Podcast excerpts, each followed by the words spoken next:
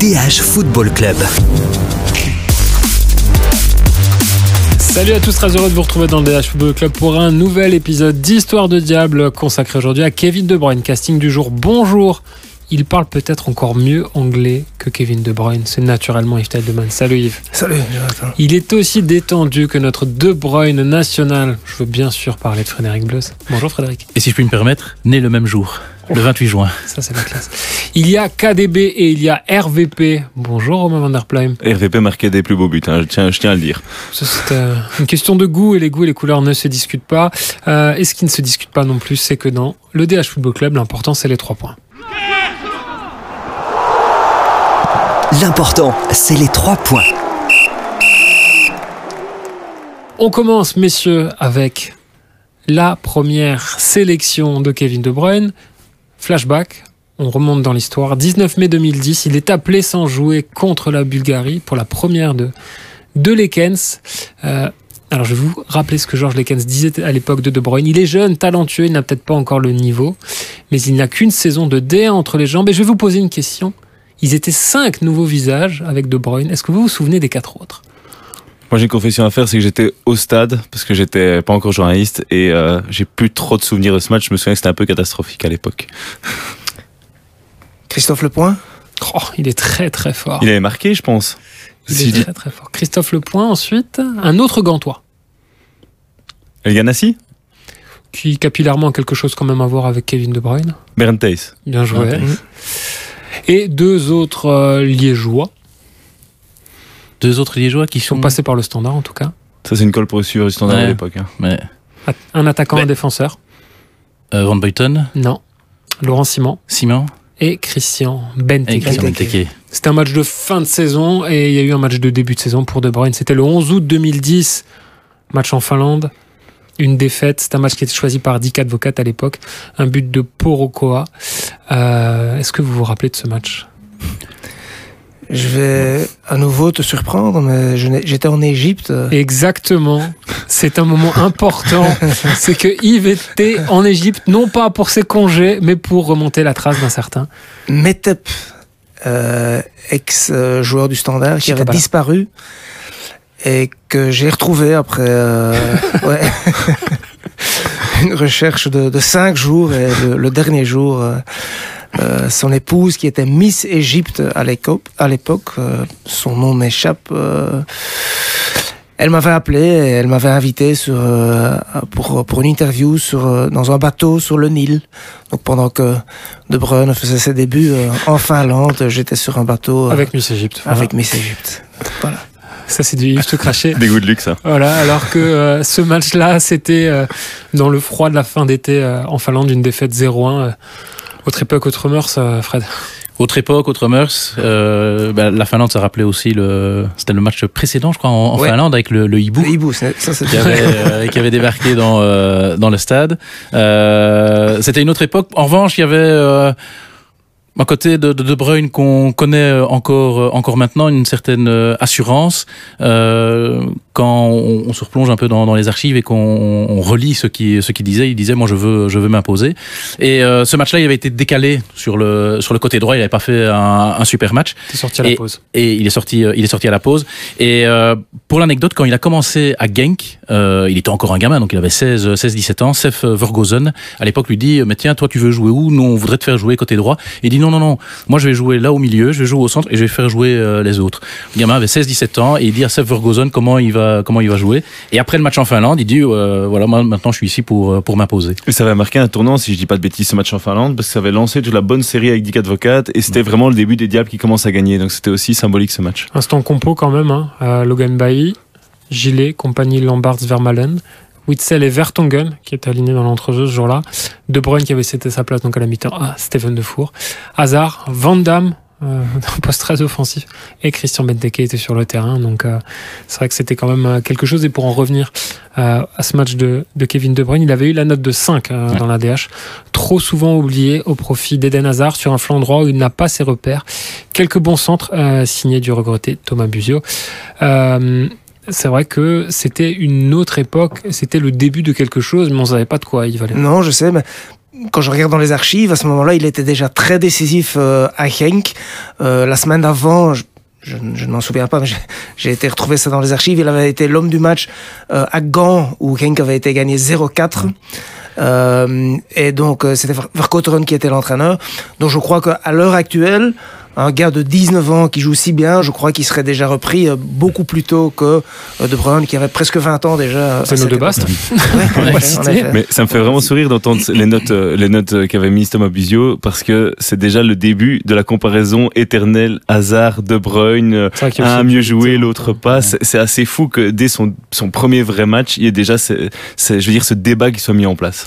En tout cas, il y a eu beaucoup, beaucoup de matchs de Kevin De Bruyne qui a mis du temps à s'installer quand même dans l'équipe parce qu'il a fallu attendre le début de la campagne pour la Coupe du Monde au Brésil, des éliminatoires, le début finalement de, de l'ère Marc Quilmots. Je vais y arriver. Euh, on va parler de son flop à Kevin De Bruyne en sélection. Est-ce que vous en avez trouvé, messieurs? Euh, Yves, je me tourne vers toi. Pas facile, j'ai même pas envie d'utiliser le, le, mot flop. Mais son euh, la demi-finale contre contre l'Italie à l'Euro, on a tous vu que c'était pas le tout grand Kevin De Bruyne. Évidemment, il était blessé. Euh, il était, malgré sa blessure, un des meilleurs. Je, mhm. je, ne me souviens pas de la cote que je lui ai donnée, mais je me souviens d'un fameux euh, tir du gauche. Euh, justement, c'était son, arrêt de Donnarumma. arrêt de Donnarumma. Euh, c'était la seule grande occasion, enfin la seule fois où Donnarumma avait vraiment été inquiété. Euh, donc malgré cette blessure-là, il avait été presque déterminant, mais un tout grand De Bruyne dans ce match-là, peut-être qu'il aurait pu nous qualifier pour, pour la finale euh, à l'Euro. Euh, mais vraiment, j'ai vu qu'il a 100 sélections, vraiment très très difficile de, de trouver euh, un mauvais match. il s'était fait découper en huitième contre le Portugal, hein, sur la pelouse de Séville. Fred? Ben, en fait, comme dit, trouver un, flop pour Kevin De Bruyne, c'est pas c'est pas simple. Donc dans les années récentes, c'est encore plus compliqué. Donc il faut peut-être repartir plus loin dans, dans les archives. Et il y a eu un match, mais qui n'est pas dans euh, les archives de, de, la FIFA parce que ce match a été annulé parce qu'il y avait eu trop de changements du côté roumain. Il y a eu un Roumanie-Belgique où la Belgique a été battue 2-1. Euh, et euh, c'était pas ça euh, non, c'était en Roumanie. C'était en, Roumanie. En, Roumanie. La Belgique avait été battue 2-1. C'était en 2012 avec euh, avec Wilmots. Et voilà, c'était encore le jeune De Bruyne euh, qui se cherchait aussi en, en club. Euh, donc c'était donc s'il faut en trouver un, voilà, il y a peut-être euh, ce match-là comme, euh, comme flop. Moi, plus globalement, je veux dire, c'est c'est son attitude à certains moments qui est qui est mon flop. C'est ce côté un petit peu je suis tellement fort, tellement beau que les autres m'emmerdent un petit peu quand ils sont autour de moi et qu'ils jouent pas à mon niveau. Et je trouve que quand on est si fort que lui, si intelligent que lui, bah ça a tendance à, à énerver un petit peu de voir qu'un joueur de cette qualité peut parfois en fait sortir de son match juste parce que il se dit bah je joue trop vite pour les autres. Ce match, bah j'en ai un peu rien à faire parce que souvent c'est de, de, la Nations League ou des, des matchs mhm. amicaux.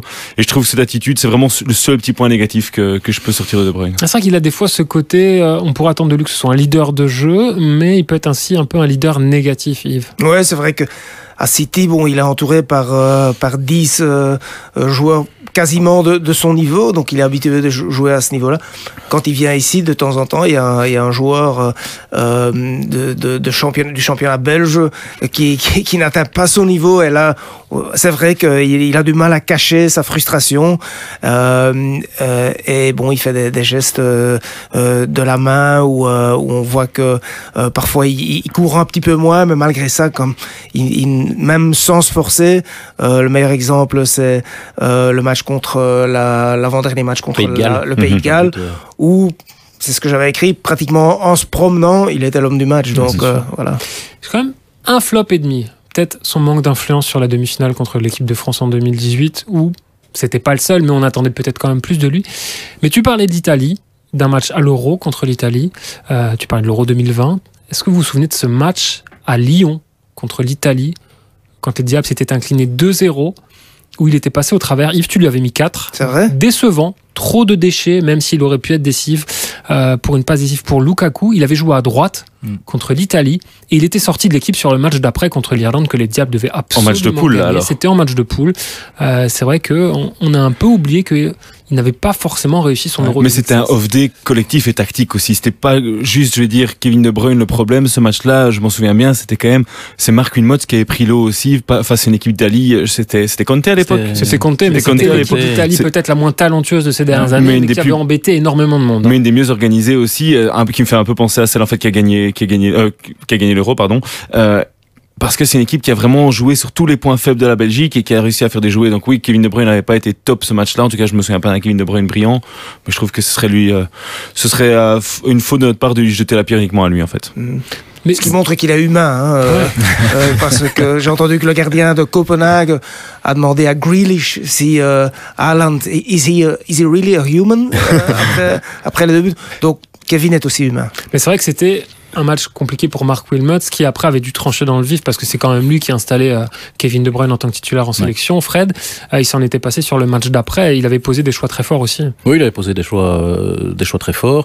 et puis il revient dans, pour le, dernier match de, de poule. Et puis il est quand même meilleur contre, mais comme toute l'équipe contre la Hongrie en huitième. Mais c'est vrai qu'il y avait ce match contre, contre l'Italie. Finalement, tout le monde a j'imagine a retenu les euh, tâtonnements de, de Wilmots et l'erreur de placement de la défense, parce que c'était ça aussi le, le souci. Je crois qu'il y a une incompréhension, je crois que c'est entre Alderweireld et, et Simon mhm. euh, sur, le, sur le but. C'est vrai qu'on quand il y a une défaite, on retient plus souvent les erreurs des, des défenseurs que la, la méforme d'un médian. Il y a quand même eu beaucoup, beaucoup de victoires pour euh, Kevin De Bruyne en sélection. On va forcément parler de ses tops. Yves, je me tourne vers toi tu lui as déjà mis de très très bonnes notes à Kevin De Bruyne, dont notamment une excellente après le match contre le Brésil en 2018. Oui, mais je vais quand même être un tout petit peu original. Euh, je vais prendre son match euh, en Écosse en 2019, où la Belgique avait euh, gagné 0-4, où il avait donné 3 assists et marqué un but. Est-ce que c'est pas la dernière section de Moussa Dembélé, ça? Possible, parce que je me souviens. Belle mémoire. Hein. Ouais, ouais, pas mal. Bonne mémoire, euh, mais donc, c'était du, Kevin de Bruyne tout craché parce que euh, lui, à la limite, il préfère donner un assist que, que de marquer lui-même. Ses stats sont incroyables. Les 46 assists en, équipe nationale. Euh. c'est quasiment un match sur deux où il y a une passe décisive. Hein. Voilà, voilà. Fred. Moi, j'avais, j'avais retenu aussi le, le Écosse, le Écosse Belgique. On était, on était au stade et c'était impressionnant parce que c'est trois passes décisives dans la première demi-heure. Et on, on voit qu'il est euh, un cran au-dessus des autres. Il, il, se balade, il trouve euh, les équipiers les yeux, les yeux fermés. C'était, c'était vraiment euh, impressionnant. Et moi, j'avais un autre match indépendamment de, du, du match contre le, le Brésil, c'est le match contre le Danemark à, à l'Euro, où il commence sur le banc. La Belgique est pas bien, je pense qu'elle est même menée à la mi-temps. Il monte et le visage de la Belgique change complètement et la Belgique gagne 2-1. Romain? Moi, j'ai euh, plus que prendre une scène de match, une scène de célébration de but, c'est vraiment leur check avec Romelu Lukaku contre les États-Unis, parce que je trouve que plus que et plus que ce, qui s'est passé avant, ils ont fait un match terrible tous les deux, euh, Lukaku euh, et, De Bruyne. Mais c'est, je trouve que c'est cette cohésion de ce groupe, de, cette bande de potes qui ont réussi à faire de grandes choses ensemble. Et c'est vraiment le début de la grande aventure. Je trouve ce, moment-là, on s'est dit, ok, la Belgique a gagné enfin son premier grand match dans un grand tournoi, parce que le match de poule était un peu plus facile. Ici, les États-Unis, bah, ils ont été un peu dans le mal, ils ont été aux prolongations. C'était, euh, j'ai oublié le nom du gardien, Tim, Tim Howard. Tim Howard qui a fait le match de, sa vie. Et on s'est dit, c'est pas possible, et on se fait éliminer en huitième de finale. Puis ils sortent ce match-là, il y a ce symbole qui, qui, qui apparaît. Et puis si je peux rajouter un, un, deuxième, c'est en fait le replacement de Kevin De Bruyne par Roberto Martinez en 8-10 dans l'axe du jeu, où vraiment là, il a pu, je veux dire, montrer tout son talent, parce que j'ai toujours trouvé un peu, un peu bridé avant, parce qu'il jouait à droite, parce qu'il n'avait pas, il y avait Eden Hazard prenait peut-être plus de place à, à l'époque, et ici, là, en le repositionnant dans le centre du jeu, on a pu voir le vrai De Bruyne en, sélection, et ça, je trouve que c'est un des plus beaux moments.